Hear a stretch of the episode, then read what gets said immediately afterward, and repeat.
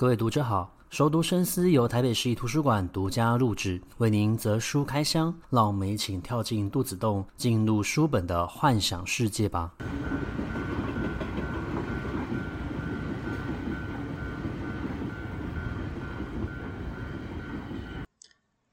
各位听众好，欢迎回到熟读深思。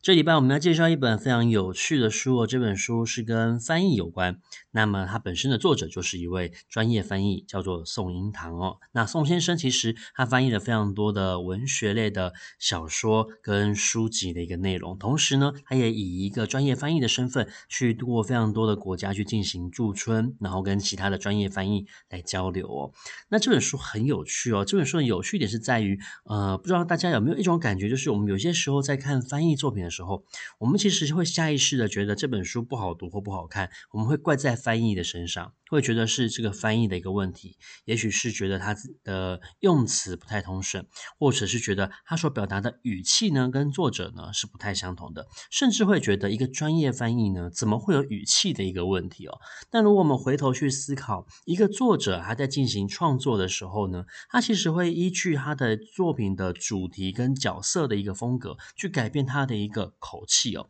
那当然的这个。翻译他在翻译的时候，他就必须要忠实的表达出这件事情，所以其实翻译也是有个性的。我们不要随随便便就把一本书的好坏呢丢给了翻译来做决定哦。那么宋瑛堂先生他主要翻译的书籍都是呃英语类学的欧美文学的一个书籍为主哦。那其实，在英语里面呢，它就可能会分成英国腔还有美国腔，也许呃同一个词。在中文方面就叫做衣柜，可是，在英文的部分呢，在英国他们可能会用所谓的 wardrobe 这样子的一个词，可是在美国呢，他们就用 closet。所以，光是你要把这个英国的作品它翻译到美国去，在美国进行出版，它可能就要去针对这一些字词呢，去进行所谓的一个在地化哦。那孙一堂先生他的专长其实就是把中文作品翻成英文，也会把英文作品翻成中文哦。他在这本书里面其实他就有提到蛮多他。从事翻译工作这么久，所遇到的一些经验跟看法哦。那这本书它分成了好几个章节，在最后一个章节其实就有分享他自己个人的一个经验，包括他当时没有考上辅大的一个翻译所，不过后来还是阴错阳差的进入到了翻译的这个领域哦。同时呢，他也去过蛮多的地方去进行驻村，然后跟这一些其他国家的嗯。语言学者、翻译学者来进行交流，那他也提供了一些建议，是如果你今天有心要踏入到翻译这个领域的时候，你可以做一些简单的一个准备哦。不过呢，他分享的更多其实是有关于他在翻译这个领域打滚多年的一个经验。首先，我们大家要有一个认知，就是翻译它就是一门专业哦，它不是单纯的只是把语言转换过来而已哦。即便今天我们呃，例如说我们今天可能去。买一个简体书的一个版权，我们直接把它翻成。繁体，它也不是从 Word 档里面就按一个简翻繁的功能而已。其实你必须要去详细的检视这些字，它是否是台湾的一个惯用字哦。你要去进行修改它，甚至去进行语句上面的一个通顺。因为毕竟，呃，两岸它其实所使用的一个语言顺序啊，还有我们所习惯的一个用语，其实是不太相同的。自然的，当你今天是要进行一个英翻中或中翻英的时候呢，你会遇到更多的一个问题哦。所以其实翻译它要。花蛮多的时间去认识一部作品，以他自己来说，他其实每一本书他都会读五到六次。他第一次的时候，可能像一般的读者一样，好好的去享受这一部作品。再来呢，他会去读他明天即将要翻译的一个章节。那在他翻译完之后呢，他可能又要再重新的读过一遍，然后再把自己的翻译的内容跟原稿一。张一张的，然后一段一段的去进行比对哦，所以其实翻译工作它是非常繁复的，甚至包括他在翻译的过程之中，他可能会发现到一些原本这本书它存在的一个问题哦。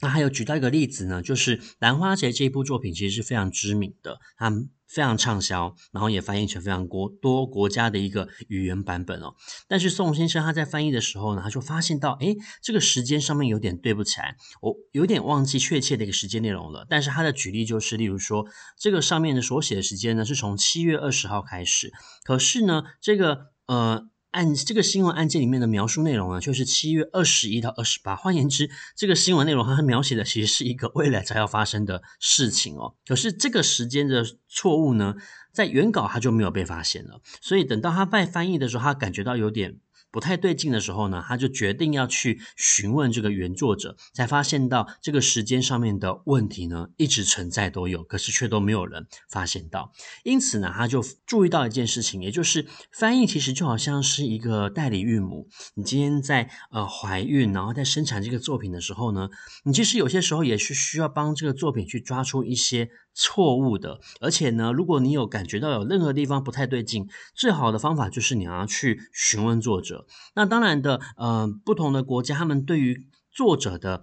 经济安排呢是有不同内容的。有些国家其实必须要透过他的经纪人去转达你的问题，那有一些国家其实是呃倾向于就是作者跟译者直接去进行沟通跟对话，所以呃他的。不管你要用哪一个方法而言，他都觉得只要你有问题，就必须要跟作者亲自去做确认。其实这也是一个建立信任桥梁的方法哦。再来呢，就是他在这么多年的翻译，他发现到，其实翻译要表现出诙谐幽默，它是很难得的哦。因为毕竟，呃，不同的语言有不同表达诙谐的一个方式哦。在英语的部分，或许他们会使用所谓的一个双关语，跟中文的部分是不太相同的。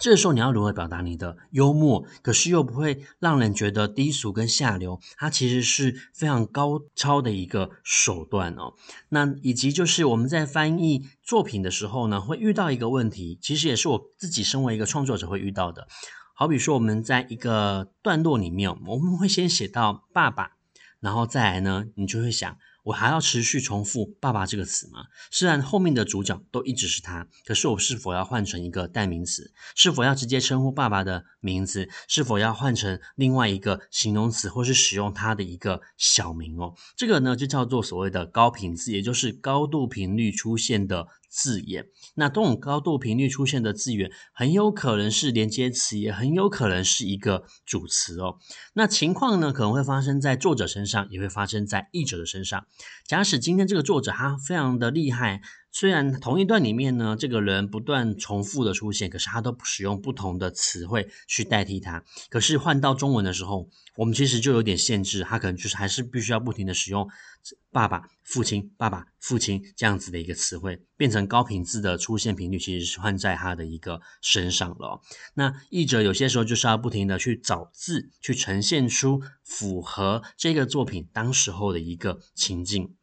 那么另外呢，呃，最大的一个问题是在于音译的部分哦。或许一般的翻译会没有什么问题，可是中文字其实是非常的复杂哦。那音译这个部分，我们要拆成两个东西来看。首先呢，就是有一些我们惯用使用的一个英文发音其实是错误的。例如说，我们都会讲美国有个地方叫做奥瑞冈哦，可是宋先生他就说，其实那个地方根本就不叫做奥瑞冈，那个原词呢叫做 Oregon。所以根本就没有“刚”这个音的一个出现了，他就觉得，诶，这有点太莫名其妙。可是因为大家都惯用了，他现在也不可能再把它导正回来变成 Oregon，所以呢，你就只好将错就错的继续使用 Oregon。可是呢，他也有说到，像这种所谓地名的一个呃发音的一个发错啊，特别容易出现在观光客的一个身上，因为我们不是在地人，所以如果你去了当地玩，你告诉对方说你要去。Oregon 的话呢，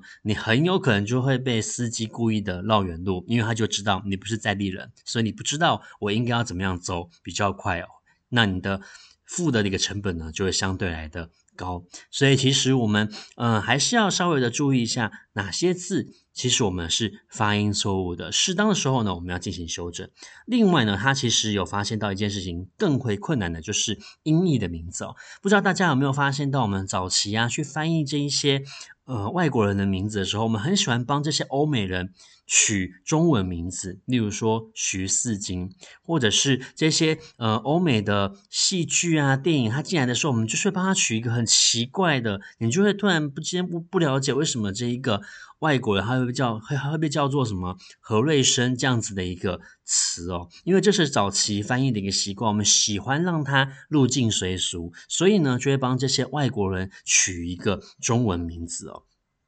但是啊，今天呢，我们如果要去正确的翻译出一个外国人的名字的时候呢，你就要好好的去考虑到非常多的层面，因为外国人的名字他们可能会有分所谓的一个男女性别。然后语言的一个不同，其实同一个“ “O” ”字，它可能上面加上两点，它就是另外一个语言的，那它就会有另外一个发音哦，所以要考虑到它的正确发音。再来呢，它的国裔的一个问题，也就是它的国籍，那它是否有所谓的一个小名哦？那么他发现到啊，除了我们在翻译这一些欧美人士的一个名字需要注意之外，还有可能有这么多的一个妹妹哥哥需要注意之外，他发现到其实中文的名字要翻成英文呢，也有一个问题，就是我们其实很习惯在。名字这个部分呢，我们名字可能会有两个字嘛，那这两个字我们中间我们就会加一个横杠，把它连接起来，代表说它是要这个样子练，这个是属于我们自己个人的一个认知哦。可是呢，当你做这样子的一个呃写法的时候啊，你会发现到一件事情，你会发现到一件事情就是。外国人其实不流行这样子的名名字写法，这样子的一个写法，他们其实会用在姓里面，所以有些时候外国人就会以为你把你的姓写在前面的，因为在英文的写法里面，我们他们会先写名再写姓，因此呢，他们有些时候基于好意，他们就会把你的名反而搬到了。后面去变成了姓，把你的姓呢搬到了前面来，变成了名哦。所以呢，他其实是建议就是要少掉这个横杠，才有办法去减少这种所谓中文名字翻译成英文时候的一个发生错误。我在读这段的时候，我突然意识到，因为我八月即将要去欧洲发表论文，我发现我的论文上面好像写的这个名字上面就有加了一个。横杠哦，我就有点担心，会不会这一个负责主持会议的呃主持人，他会把我的名字呢误以为是一个姓，然后就把我的姓名给念错。那当下我觉得要去指正对方，也是有有点不太礼貌的一个行为哦。除非这个行为情况是发生在会议还没有开始之前，我们私下正在聊天沟通的时候，可能才有办法去修正他。但是如果当时候在呃，现场你要即刻去修正这个情况，我觉得有些时候也是一种小小的一个尴尬哦。那么除了名字容易翻译错误，然后发音容易翻译错误，啊说呢，还有一个东西很容易造成你的出错，也就是二次翻译。那这二次翻译的情况怎么出现的呢？就是嗯，全世界的语言这么多，我们会翻译各种不同国家的一个文学作品来到台湾哦。但有些时候，一个翻译者他的学习能力就是有限啊。例如说，我们擅长英文，你今天要我去翻译一部法国文学的作品、西班牙语的一个作品，甚至是拉丁语的一个作品，我本身就不熟悉这一些语言，因此有些时候我们是拿这些作品已经翻译成英文的版本来进行二次翻译哦。那么这个就有一个问题，就是原本的翻译者他到底有没有把内容翻对？如果今天他的原本的一个翻译者，他在翻译的时候，他具有属于他自己的一个超译的一个部分。你再依据他的英文版本来进行翻译的话，你可能就会更加偏离了这个原本。文学作品的他所想要表达出的一些事情哦，那举个例子来说呢，他其实有一次翻译的时候，他翻译到了一本书，这个书里面呢，他引用了一段日本军官的一个书信哦，这个书信可能就是发生在二次大战，那这个军官就要勉励他的一个小孩要为他报仇什么的。但是呢，他在翻译的时候，他就觉得有点怪怪的，因为这个军官他可能当时候参与的是属于那种比较自杀性的一个攻击哦，他就觉得他有可能会去鼓励他的小孩做这样子的事情吗？他。觉得很怪，于是他就去看了原本的日文原文哦。那他其实也有一点点的日文底子，他通过一级的一个考试，他觉得怎样看他都觉得这个意思不太对，可是他还需要再次确认，因此他就直接把这个日文原文去询问，然后才发现到这个英文翻译出来的内容呢是完全不同的。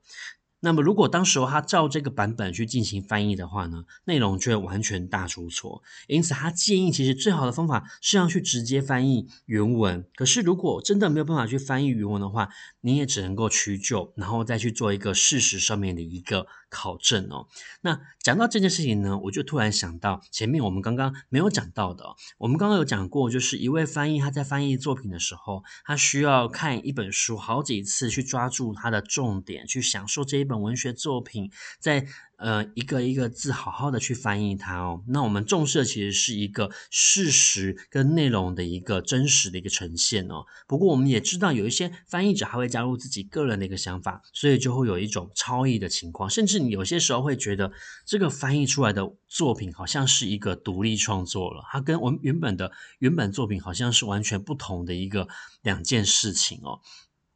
那么，呃，宋先生他有一个方法去帮助自己进入到这个翻译的情境，就是他有些时候会去读有声书，因为在国外的有声书，他们其实是会邀请作者或者是非常有名的广播员，甚至是演员来进行诠释。所以呢，这些有声书它就有非常丰富的声音表情。那这些声音表情其实是可以帮助一个翻译去进入到角色的一个状态，甚至让他可以更好的去掌握整个文字的一个流畅，跟他所表达出来的一种。节奏跟韵律感哦，所以有些时候他其实是会去收听有声书，去帮助自己进入到整个小说的一个创作情境里面的。那我觉得这本书非常的有趣。我所举到的这一这几点呢，只不过是在看这本书的时候，我觉得可以特别提出来跟大家做分享的。但实际呢，其实呃，苏云堂先生他分享非常多，他属于他自己个人的一个观点，甚至你可以去看见，原来翻译世界是非常的丰富的，而且每一种不同的一个语言。你不要小看它，你不要以为说，呃，克罗埃西亚、拉脱维亚，或者说是乌克兰这么小的一个国家，他们的作品有谁会有感兴趣？可是时势造英雄啊，在呃，俄乌发战争发生的这个当季，大家对于乌克兰的一个重视，连带的也会去看待他们有哪些文学作品。因此，其实这个时候。为乌克兰的文学作品，它就会大量的出版，然后翻译成不同的一个语言版本，希望可以让大家更去认识到这一个小国的一个处境哦。那么，呃，今天的分享就到这个地方。如果你喜欢我们的